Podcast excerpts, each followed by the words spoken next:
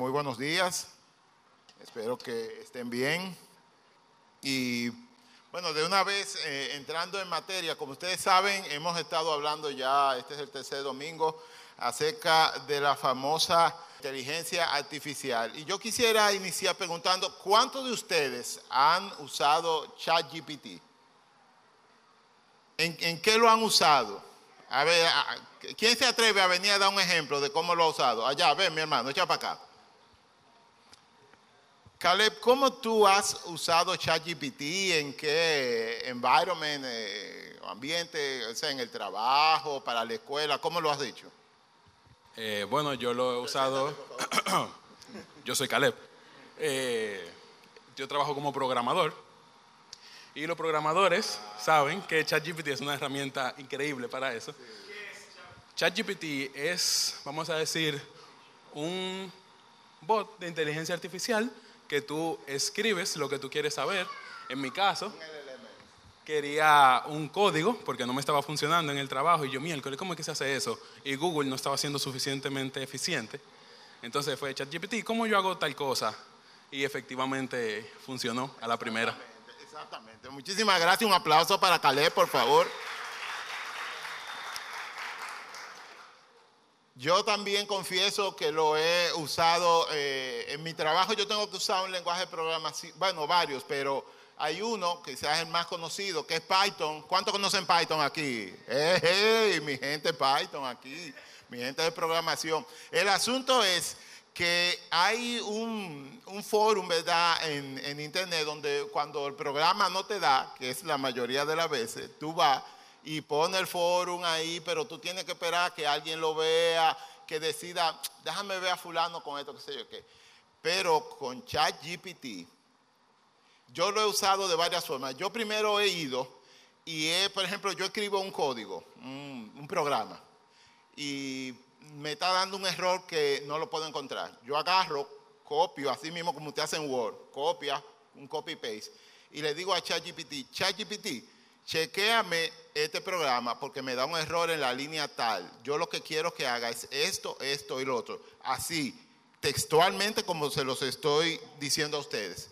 Y él me dice, tu error está en la línea tal que no declaraste tal variable por tal razón, que sé yo, qué, qué sé yo cuánto. Si tú haces esto, puede que el programa corra. ¿Quieres que lo pruebe por ti?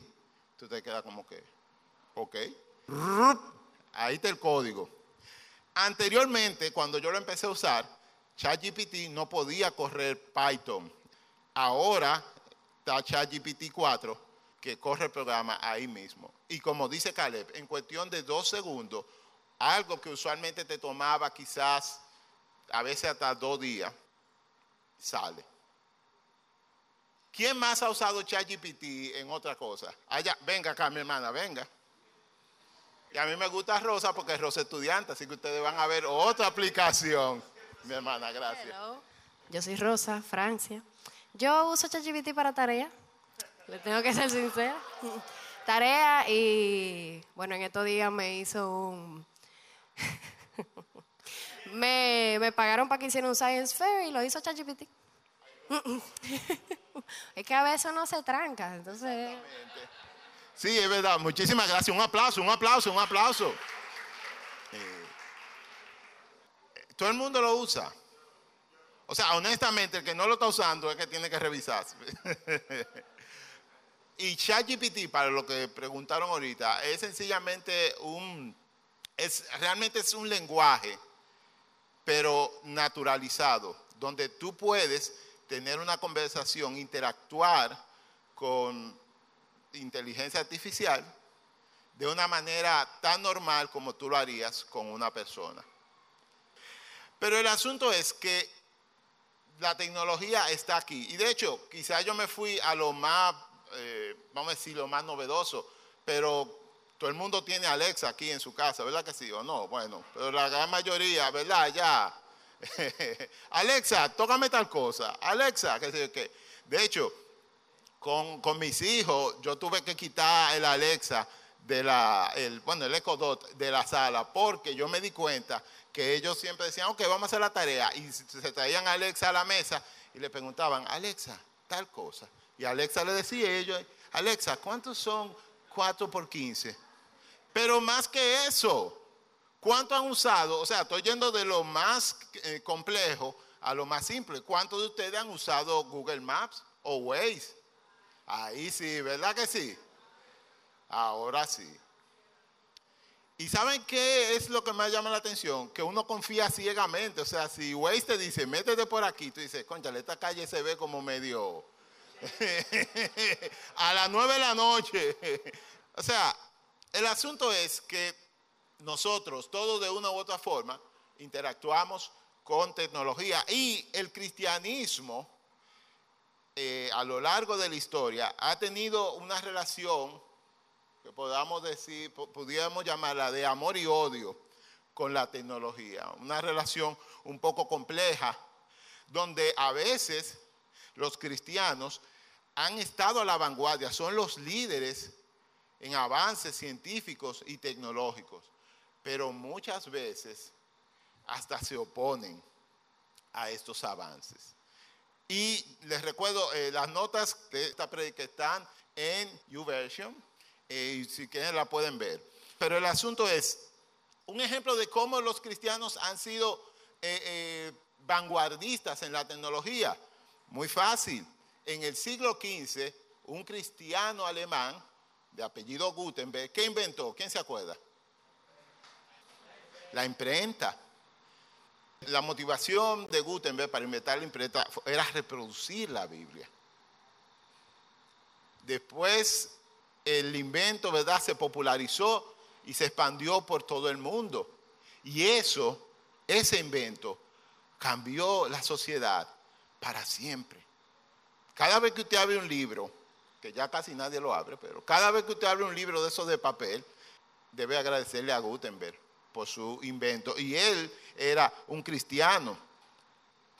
Pero más allá, no sé cuántos de ustedes sabían, pero el padre de la física y la mecánica clásica, Isaac Newton, era cristiano. Pero así también Blaise Pascal. Blaise Pascal era un matemático francés a quien se le atribuye haber inventado la primera computadora en sí. Es verdad que era más como una calculadora, pero el punto es que él la, la inventó y eran personas que tenían una relación con Dios y entendían que con su trabajo podían glorificar el nombre de Dios. Pero ya un poco más para acá, también el uso por los cristianos de las redes sociales y plataformas digitales para poder llevar el mensaje del Señor. Otra pregunta, ¿cuántos de ustedes tienen YouVersion aquí en su celular?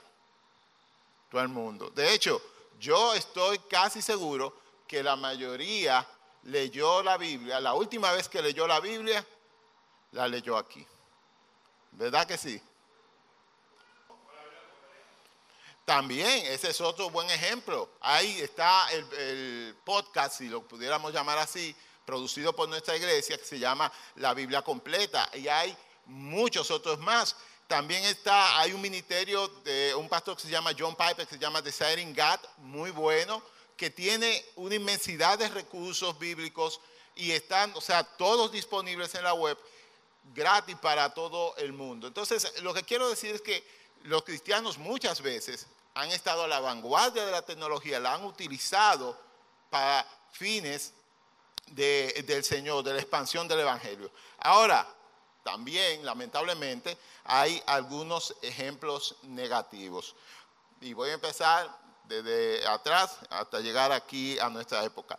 En el siglo XVII, la mayoría de las personas pensaba que el sistema solar era geocéntrico, o sea, que todas las cosas, incluyendo el Sol, giraban alrededor de la Tierra. Eso, más que nada, era influenciado por el pensamiento teológico de la iglesia de ese entonces. La iglesia católica entendía que eh, todo el sistema ¿verdad? solar daba vueltas o giraba alrededor de la tierra, simple y sencillamente porque en Josué, en el capítulo 10, Josué le dijo, sol, detente. El asunto es que Josué necesitaba que el día se extendiera un par de horas y le pidió al Señor y, el sol se detuvo, según el relato bíblico. Entonces apareció este señor italiano llamado Galileo Galilei, que basado en observaciones y también textos antiguos de otro físico llamado Copérnico, entendió que el sistema solar era heliocéntrico, o sea, que giraba alrededor del Sol. Galileo, por eso, fue perseguido, fue puesto en arresto domiciliario eh, por todo lo que le quedaba de vida, pero él siempre mantuvo su posición de que la Tierra y los demás planetas giraban alrededor del Sol, como eventualmente se descubrió que era. La iglesia, lamentablemente, tuvo que esperar 350 años más o menos para en 1992, y estamos hablando de los años 1600, para 1992 admitir, perdón, no, estamos hablando de, 1600, cuando Galileo eh, ¿verdad? publicó su tesis sobre el heliocentrismo, y en 1992 fue que la iglesia tuvo ¿verdad? el coraje de pedir disculpas públicas y aceptar lo que ya todo el mundo sabía y daba por hecho que la Tierra y los planetas en el sistema solar, y no solo en este, en cualquier sistema estelar, giran alrededor de la estrella madre, ¿verdad?, de ese sistema. Otro, ya más cerca de nosotros. ¿Cuántos de ustedes aquí han oído hablar o han oído predicar a un evangelista llamado Gille Ávila? Gille Ávila, un predicador como todos, con sus puntos altos con sus puntos bajos, él en sus inicios llamaba a la televisión, ¿quién se acuerda cómo era que decía? Eh, el cajón del diablo, Señor los reprenda. Y decía que, que se iban a ir para el infierno, todos esos cristianos que estaban viendo novelas, qué sé yo qué. Eh, y ojo, la serie coreanita que ustedes ven son novelas también. La, la turca, la turca, todo lo que están viendo aquí, serie turca. Eh, el asunto es que Gille Ávila llamó a la televisión muchas veces el cajón del diablo. Para hacerle la historia corta, Gille Ávila terminó teniendo cadenas de televisión. No solo cadenas, no, cadenas de televisión. Y muchas cadenas en toda Hispanoamérica transmitían sus programas. Antes de morir, él hizo una rectificación y dijo que la televisión secular era el cajón del diablo, pero que la televisión cristiana sí, esa sí se podía ver. El asunto es que el hermano como que metió la reversa, ¿no? Y, y, ya por último, quizás los que vienen de una familia cristiana, que sus padres fueron cristianos, especialmente de la denominación pentecostal, se van a sentir identificados. Miren, cuando se introdujeron las tarjetas de crédito en la década de los 50 para acá, los cristianos prácticamente en masa dijeron que esa era la señal de la bestia, que eso no se podía usar porque van a saber toda tu información, qué sé yo qué. El asunto era que no creían en eso. Y el que aplicaba o tenía una tarjeta de crédito o de débito, para lo que sea, se estaba aliando con, Satanás y con el sistema mundano que iba a dar con el anticristo. Fast forward unos 50 años más para acá, aquí todo el mundo tiene tarjeta de crédito, ¿verdad que sí? El asunto es que al final del día, la misma iglesia que empezó diciendo, no, eso está mal, esa tecnología no la queremos porque eso es el diablo, eso era qué sé yo qué cosa, eso va a destruir la humanidad, qué sé qué ha terminado aceptándola. Y el punto principal que yo quiero transmitir aquí con esto es que el enfoque adoptado hacia una nueva tecnología es más relevante que la propia tecnología. Esto se debe a que un enfoque bien informado y reflexivo puede generar mejores resultados y minimizar las posibles consecuencias negativas. Se trata del uso que se le da a la nueva tecnología, no de la nueva tecnología en sí. Y se lo voy a traducir un poco a cristianés. Y voy a utilizar, se lo voy a traducir un poco a cristianés para que nos entendamos mejor. Voy a utilizar un verso, ¿verdad? O un, eh, un pasaje, mejor dicho, que está en Marcos, capítulo 7. Vamos a empezar a leer en el 15 y después vamos a saltar del 20 al 23. Es Jesús que está hablando y dice, lo que entra al cuerpo no es lo que los contamina. Ustedes se contaminan por lo que sale de su corazón. Entonces saltamos al versículo 20 y dice, y les agregó, es lo que sale de su interior lo que los contamina, pues de adentro del corazón de la persona salen los malos pensamientos, la inmoralidad sexual, el robo, el asesinato, el adulterio, la avaricia, la perversidad. Déjeme descansar, el engaño, los deseos sensuales, la envidia, la calumnia, el orgullo y la necedad. Todas esas vilezas provienen de adentro, dice el Señor, y esas son las que contaminan. Y yo me imagino que de una u otra forma todos nos podemos sentir identificados con alguna de esas cosas que el Señor menciona. Y no se preocupe, no se sienta mal.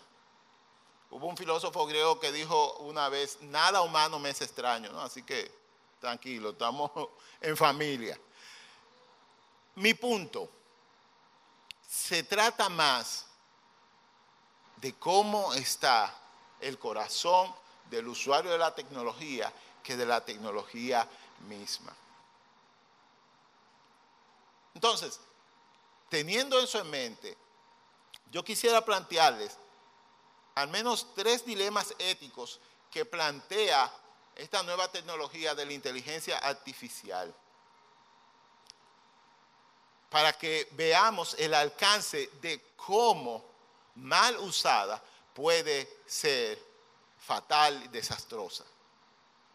Entonces, ojo, no solamente pasa con inteligencia artificial, con cualquier tecnología el mismo principio físico que puede ayudar a producir energía en base a la fusión nuclear, es el mismo principio que se usa para crear bombas nucleares.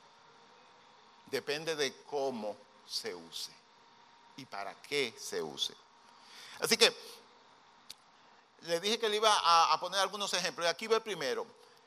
En 2014, especialistas en Machine Learning de Amazon comenzaron a desarrollar software para revisar los currículums de los solicitantes y automatizar esa tarea tan difícil. Atención la gente de recursos humanos aquí. El asunto es que Amazon desarrolló este proyecto, esta inteligencia artificial, que lo que hacía era que calificaba a los talentos y le daba de una estrella a cinco estrellas. Sin embargo, dice la nota de prensa, en 2015 Amazon se dio cuenta de que su nuevo sistema no calificaba a los candidatos para los trabajos de desarrollador de software y otros puestos técnicos de manera neutral en cuanto al género. Esto se debió a que los modelos informáticos fueron entrenados para examinar a los solicitantes mediante la observación de patrones de los currículos enviados a la empresa durante un periodo de 10 años la mayoría de esos currículos provinieron de hombres, lo que reflejaba ¿verdad? un dominio masculino en la industria tecnológica. Y en efecto, lo que sucedió fue que el sistema se enseñó a sí mismo a que los candidatos masculinos eran preferibles antes que los candidatos femeninos. Y empezó a penalizar los currículums que decían la palabra femenino. Por ejemplo, capitana del club de ajedrez femenino, ya no sirve. Y le bajó la calificación a mujeres que venían de universidades que eran exclusivamente para mujeres. Ahora, oigan lo triste del caso. Estamos hablando que el programa empezó en 2014. En 2015 se dieron cuenta. Amazon, que estaba al tanto del sesgo desde el 2015, continuó desarrollando la herramienta sin ningún problema por varios años y en el 2018 fue que finalmente decidieron pararla porque alguien los denunció. Entonces, el sesgo en este proyecto nos recuerda los peligros, o nos, mejor dicho, nos, nos muestra los peligros de usar inteligencia artificial con información sesgada. La inteligencia artificial de Amazon no aprendió a calificar a los hombres mejor que a las mujeres. La información que se le dio desde el principio ya estaba sesgada. Alguien debió de chequear, oye, si vamos a darle 100 currículum, vamos a darle 50 de hombres y 50 de mujeres, porque para que por lo menos tuvieran a la par. Lo que indica que el sesgo no es de la máquina, fue de quien la alimentó. Y, o sea, y lamentablemente las consecuencias de eso uno nunca las sabrá. Solo Dios sabe cuántas mujeres estaban mejor calificadas que muchos hombres para obtener esos empleos y el sistema sencillamente las desechó.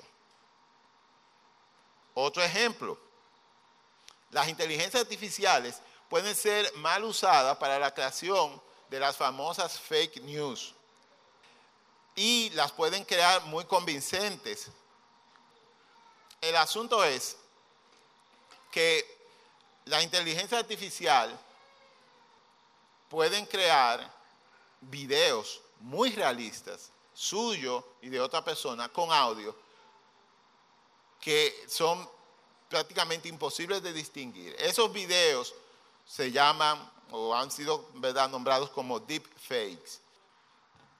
Eso que ustedes vieron, como decía en la pantalla, fue generado por una inteligencia artificial.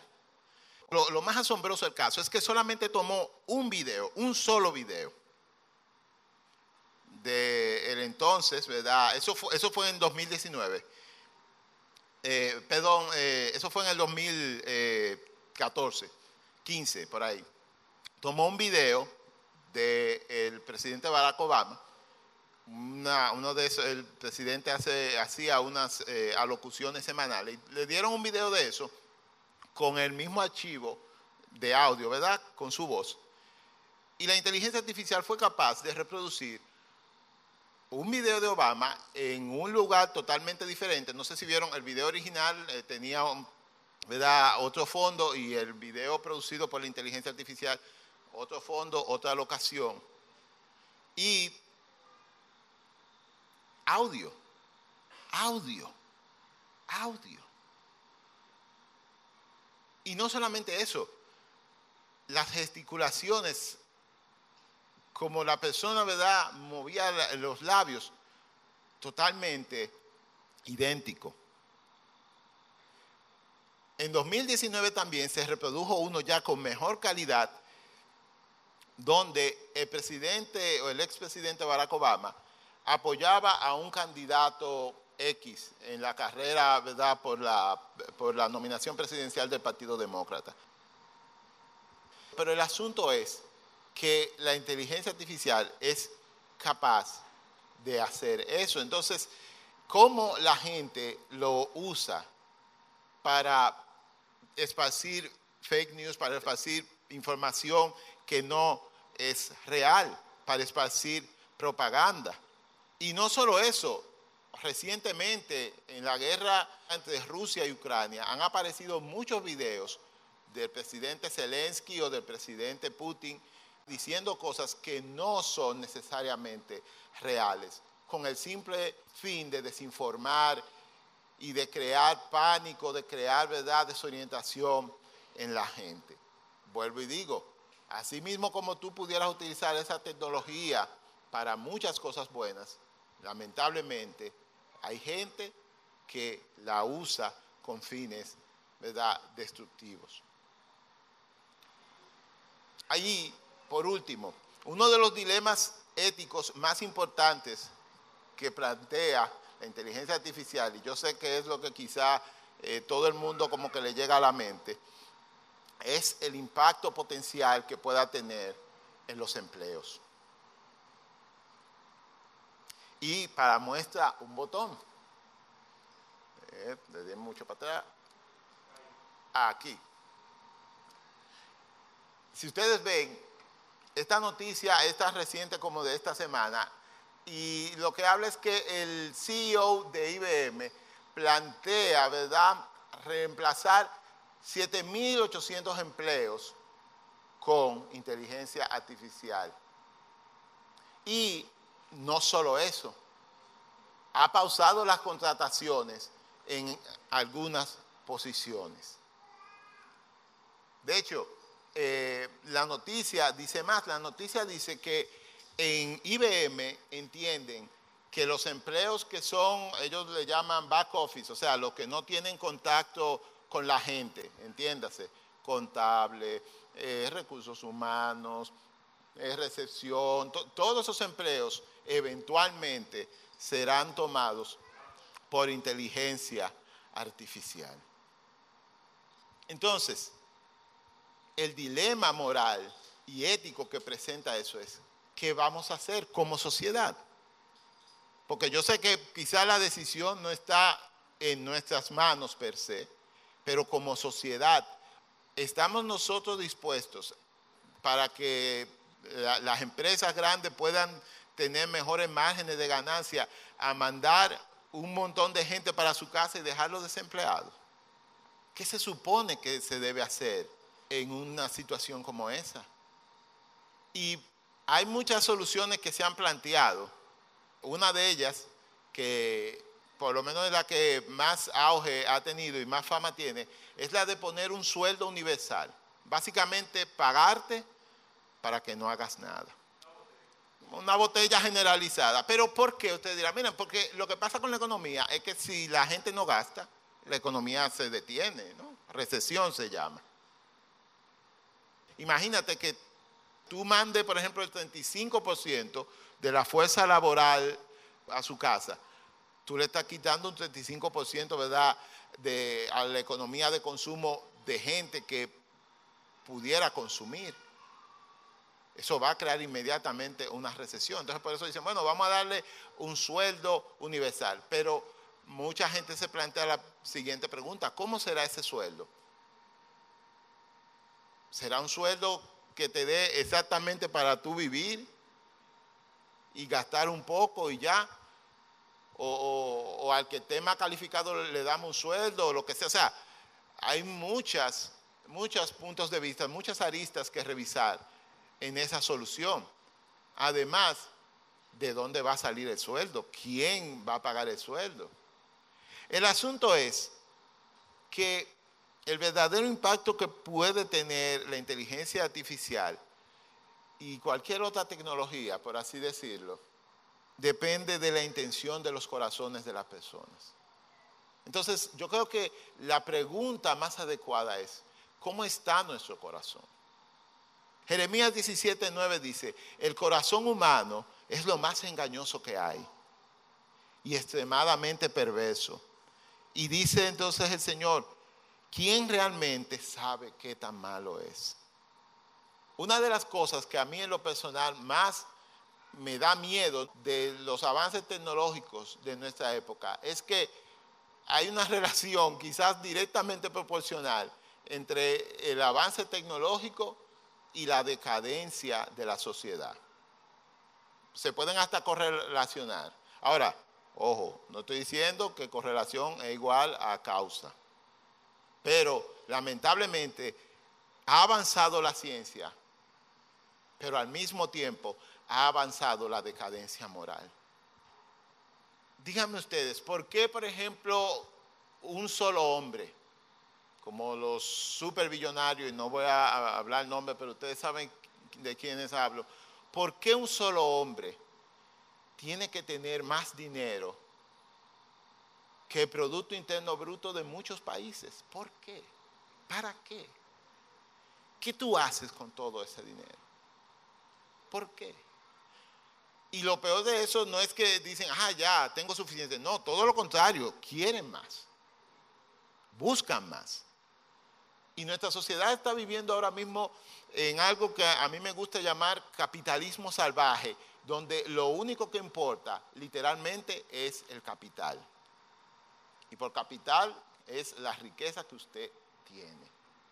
Entonces, nosotros como iglesia, el Señor nos ha llamado a ser sal y luz. Y yo sé que quizás la mayoría de nosotros no tenga empresa, no tenga que eh, lidiar, ¿verdad?, con, con ese dilema de si voto a este para que la cuestión me haga esto y quizás no, pero sí nosotros tenemos la responsabilidad que el Señor nos ha dado de ser sal y luz en este mundo, de predicar sus preceptos, de vivirlos.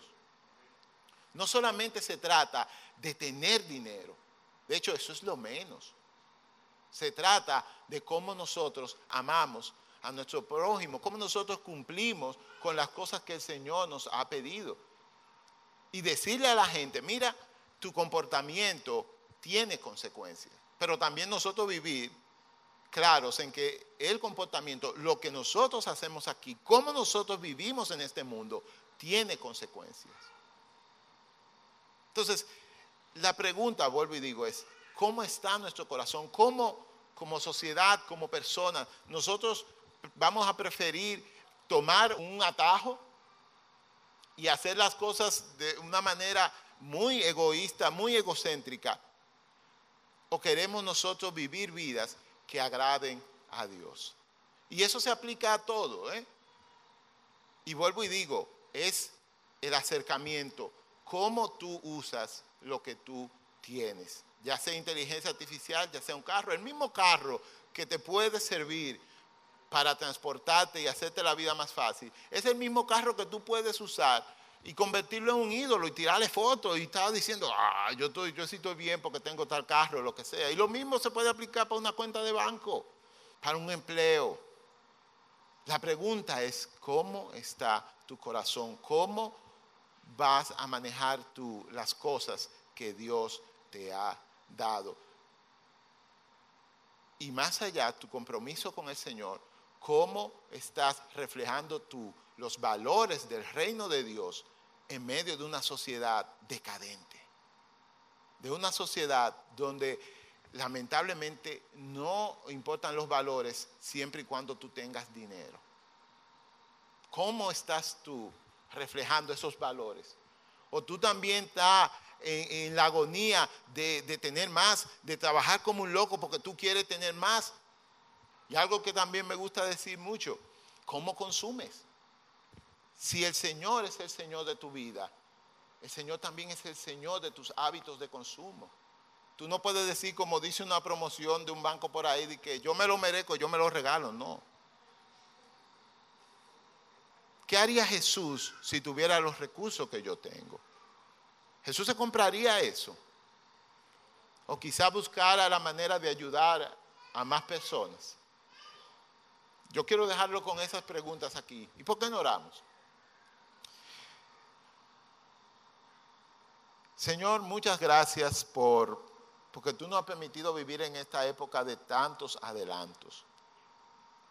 Gracias, Señor, porque de verdad que solamente en comparación con nuestros padres, nosotros tenemos una vida mucho más cómoda.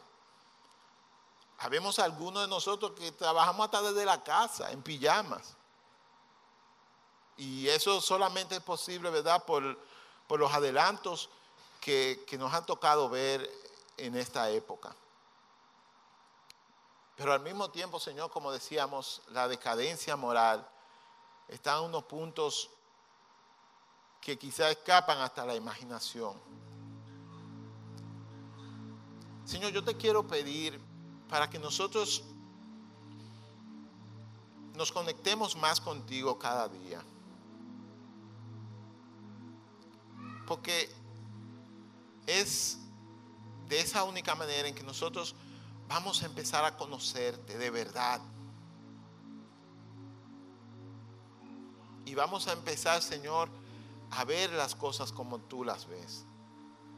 Ayúdanos a conectarnos más contigo. Señor, ayúdanos a no vivir, Padre, al ritmo del mundo, que nunca hay tiempo para nada excepto para mí.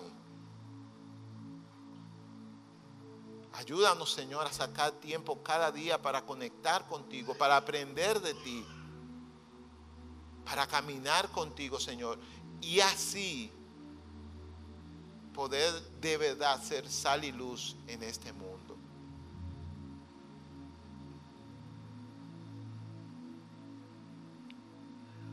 Padre, tu iglesia es la única esperanza que tiene este mundo, la única.